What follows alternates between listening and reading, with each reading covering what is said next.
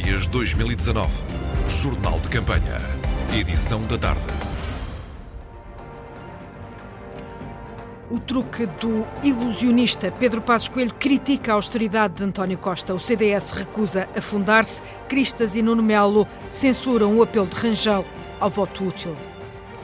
Antena 1. Europeias 2019. E a noite de debate grande na RTP, último debate das candidaturas com assento no Parlamento Europeu antes das eleições de domingo. São seis cabeças de lista. Está previsto um debate de duas horas a partir das 10 da noite. A essa hora eh, também já vai ser conhecida a sondagem da RTP, a sondagem a divulgar às 7 da tarde. Por causa do debate, os candidatos pouparam-se e depois da hora do almoço recolheram-se. O último a sair de cena foi o cabeça de lista do PSD, Pedro Passos Coelho. Foi à campanha de Paulo Rangel, a convite de Rui Rio, mas sem Rio presente. Almoço em Cascais, servido com o prato da austeridade e a servir a Pedro Passos Coelho para criticar António Costa, a quem acusou de promover o truque do ilusionista. Um almoço, Ana Isabel Costa, que serviu também para Paulo Rangel usar mais um meio de transporte nesta campanha. De comboio entre Lisboa e Cascais para assinalar os falhanços do governo. Quer esta linha, quer a linha de Sintra, são o exemplo acabado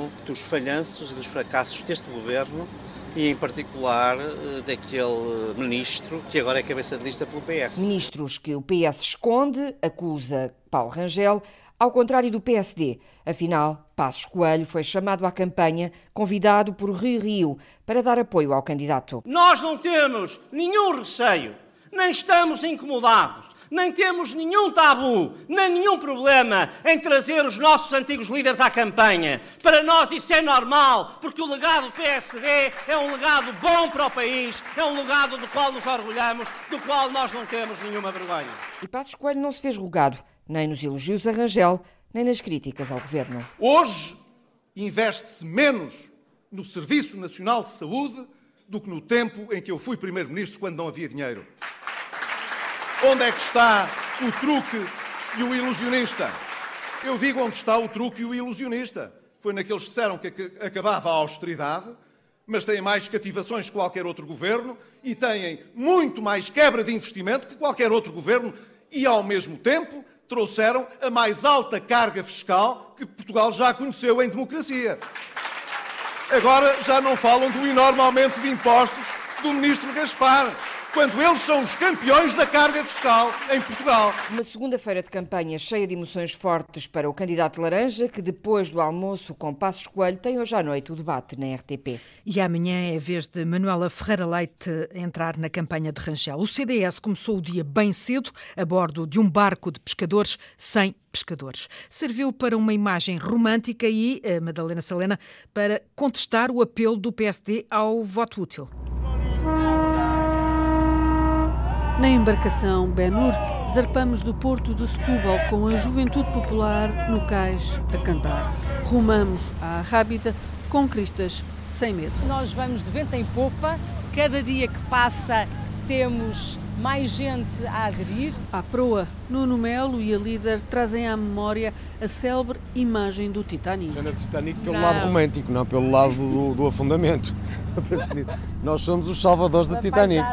A duas vozes, mas no mesmo tom, respondem à questão do voto útil lançada por Rangel. É dar o voto a quem sabe seguramente que o caminho para o futuro do país não é o socialismo, não são as esquerdas unidas e também não é um bloco central. Eu não vejo utilidade nenhuma num voto em quem, durante legislaturas, celebra acordos com o Dr. António Costa e antecipa que, em circunstâncias excepcionais, se o Dr. António Costa precisar, validará um bloco central. A navegar, Cristas lembrou os fundos cativados por Centeno ao navio de investigação Mar Portugal. Parece que fez uma viagem inaugural, mas mais nada, porque Mário Centeno não libertava as verbas necessárias. O Mar Portugal continua parado. No Dia Europeu do Mar, de âncora lançada ao governo, como sempre.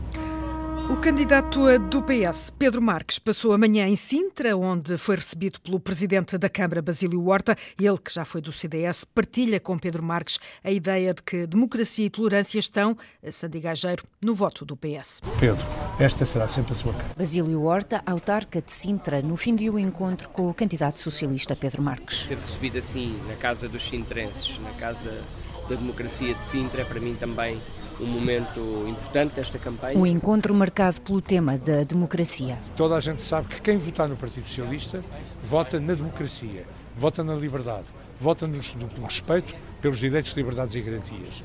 É por isso que quando eu recebo aqui na Câmara o Dr. Pedro Marques, recebo toda esta tradição do Partido Socialista, todo este compromisso do Partido Socialista com a liberdade, e com a democracia. Pedro Marques traça a linha vermelha entre o Partido Socialista e a direita europeia. A linha vermelha, que é a não tolerância com a extrema-direita europeia é para nós absolutamente essencial e aí também há uma diferença entre o meu partido, o nosso partido, o Partido Socialista e a direita europeia que demasiadas vezes já se entendeu, já se coligou com a extrema-direita em várias circunstâncias. Num dia dedicado também na região de Sintra a dois projetos de energias renováveis, o candidato afirma que tem como ambição passar de 55% a 80% de eletricidade produzida por fontes renováveis.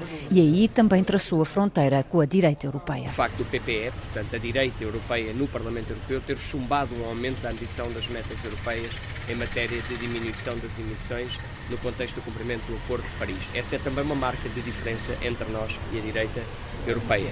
A uns passos da Câmara Municipal de Sintra, a comitiva visitou um café já emblemático, o Saudade, decorado com andorinhas de louça e mobiliário tradicional português. Lá estava Ana Gomes, aguardando o grupo para um café e um travesseiro, doce típico de Sintra.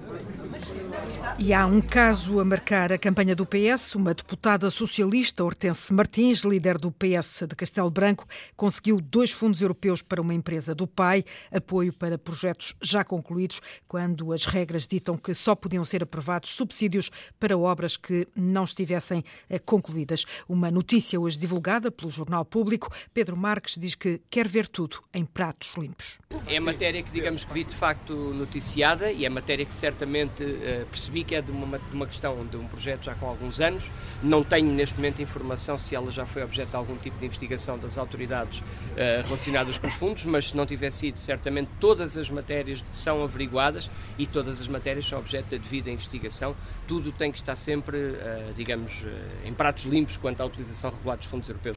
Sem sombra de pecado, pede o candidato do PS. A CDU continua em território comunista. No GPS de João Ferreira, almoço na Vila do Coço, na fronteira entre o Alentejo e Ribatejo, e depois do Bloco de Esquerda, é agora a vez da CDU de criticar a União Europeia por querer privatizar a segurança social. João Trugal ouviu o candidato e ouviu uma quadra de António Leixo, que deu mote ao discurso. Eu não tenho as vistas largas, nem grande sabedoria, mas dão umas horas amargas Lições de filosofia. As lições de filosofia citadas pelo candidato Augusto Figueiredo são a luta antifascista e o combate à pobreza no Coço. Aqui, perante cerca de 200 apoiantes, João Ferreira voltou a defender os 850 euros de salário mínimo e o acesso antecipado à reforma. Direito à reforma, sem penalizações para quem tenha 40 anos de trabalho e descontos para a segurança social é uma proposta justa e pela qual nos continuaremos a bater.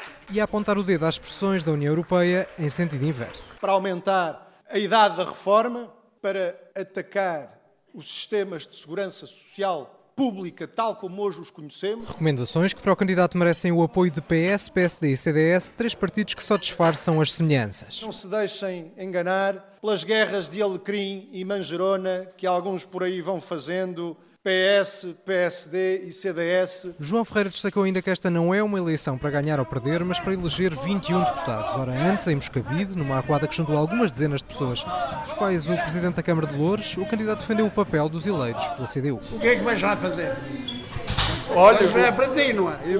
O que temos feito, o que temos feito, temos feito os três da CDU é muita coisa mais que os outros 18 todos então me dá lá um abraço ao Jerónimo. Um abraço enviado para o secretário-geral do PCP, que hoje, como noutros dias, tem uma agenda paralela.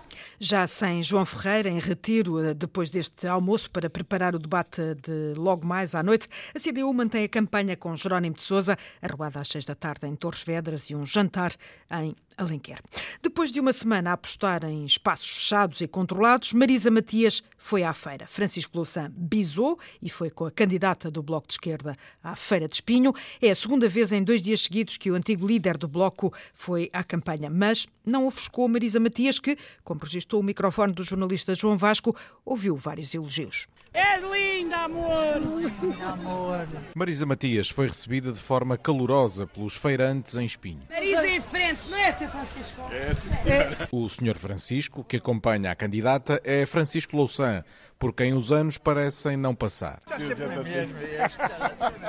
Está mais novo, cada vez mais novo. Pá. Cada vez mais novo. Louçã ainda recebe elogios, mas agora o tempo é de Marisa. Gosto muito de ouvir falar, mas gosto mais da Marisa, que ela é mais nova.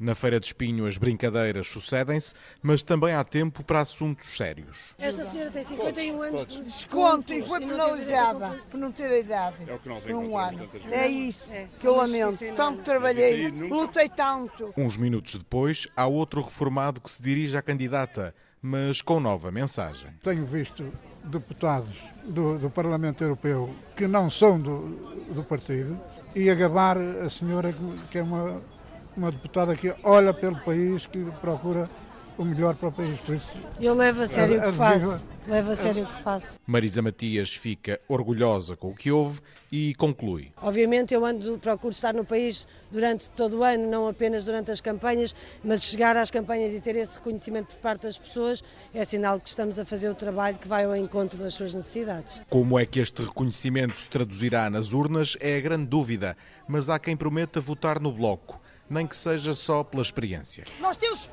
experimentar para ver. Nós precisamos de mudar. Já sem Marisa Matias, que também ela se fechou para preparar o debate, a campanha do Bloco de Esquerda continua na estrada e o jornalista João Vasco também. A ação desta tarde num posto de saúde na localidade de Mamudeiro, no distrito de Aveiro, foi liderada por Catarina Martins. Nós sabemos que não tem nenhum sentido terem médico só à segunda à tarde. Na ausência de Marisa Matias, foi Catarina Martins quem escutou as queixas dos populares que se juntaram no posto de saúde de Mamudeiro. Já estive aqui a falar com quem me diz que tem que andar 7 km, não é? Para, para conseguir. Para, para, consulta, pedimos ao médico para ir uma família. consulta.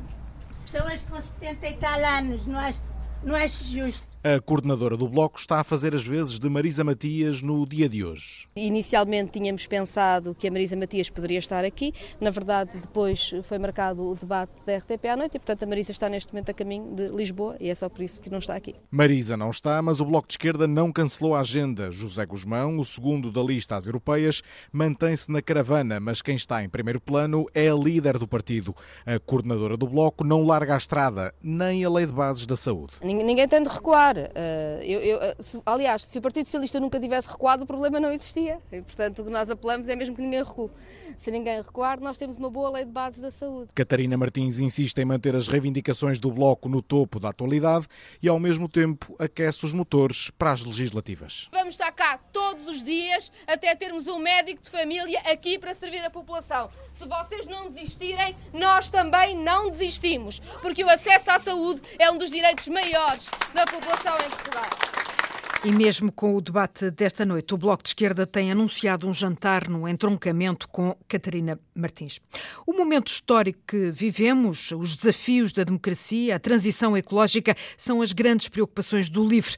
A repórter Sandy Gageiro foi ao encontro do candidato Rui Tavares. Nós estamos a viver um, um período crucial na história da humanidade, em que parece que os nossos pesadelos andam à frente dos nossos sonhos. Palavras com um tom preocupado do candidato livre. O meu nome é Rui Tavares, uh, nasci em 1972 em Lisboa, passei uma parte da minha infância numa pequena aldeia no Ribatejo, que é de onde vem toda a minha família, até onde nós conseguimos ver. Marcamos encontro na Fundação Gulbenkian. Acabou de sair de um debate sobre as eleições europeias. Nós temos uma visão para a União Europeia que é de uma grande democracia continental, à escala continental, não apenas um clube de 28 democracias, a maior democracia transnacional do mundo. Historiador de formação, Rui Tavares fala no que o move nesta campanha. Há um sentido de urgência que me faz, em campanha, estar sempre em contacto com os nossos concidadãos, sobre a Europa e, mais do que isso, sobre direitos humanos no mundo. E esclarece desde já. Uma coisa, os nossos concidadãos podem saber que o livro não vai fazer eh,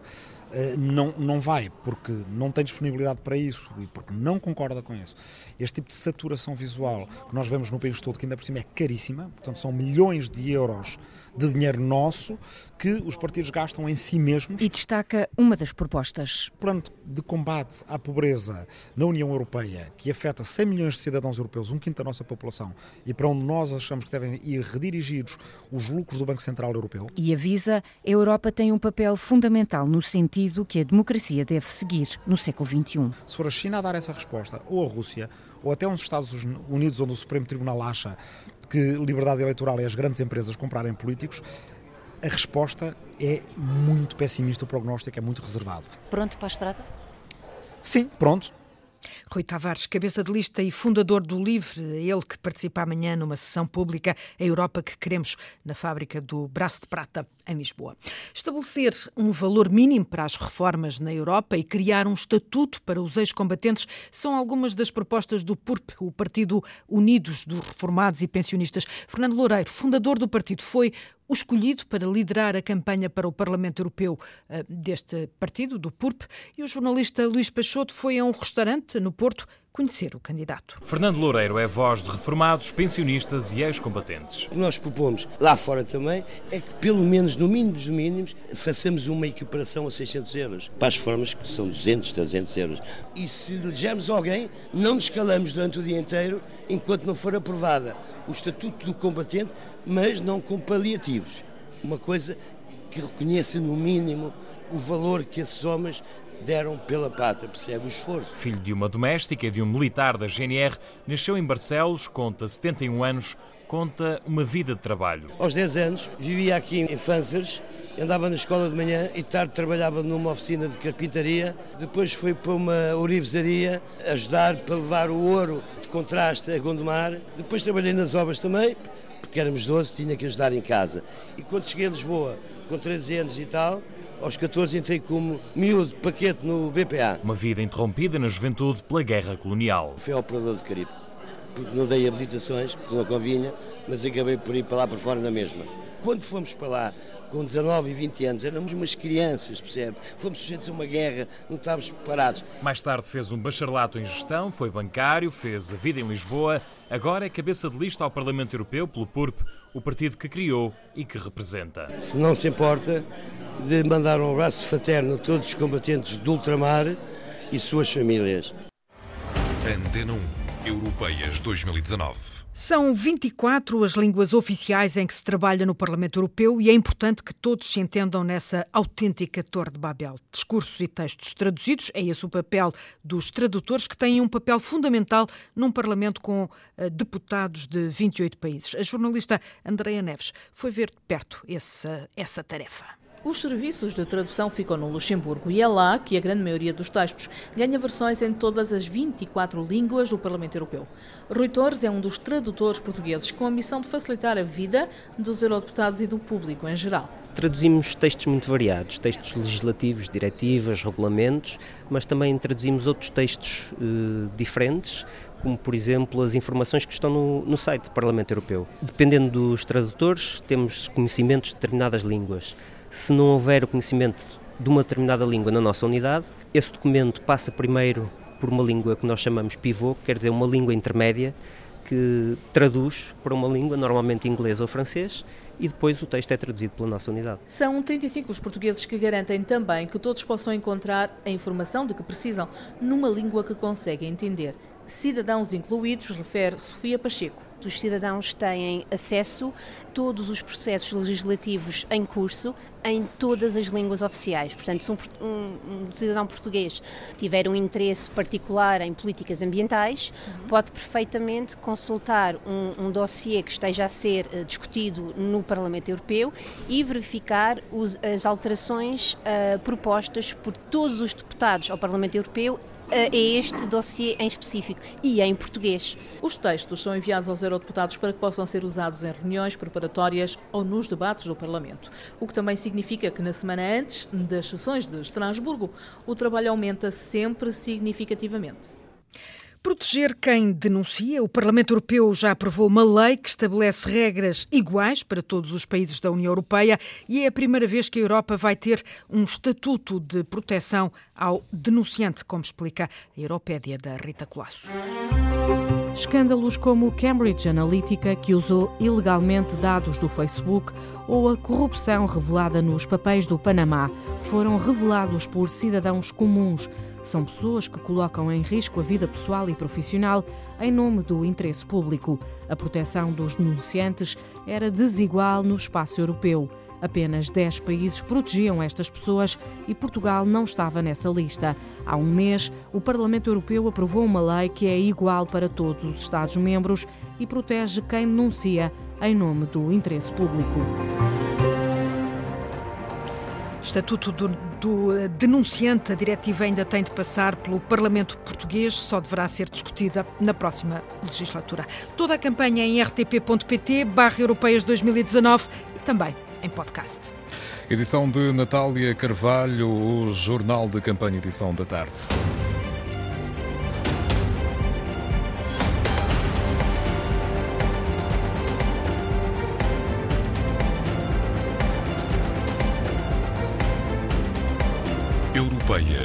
2019.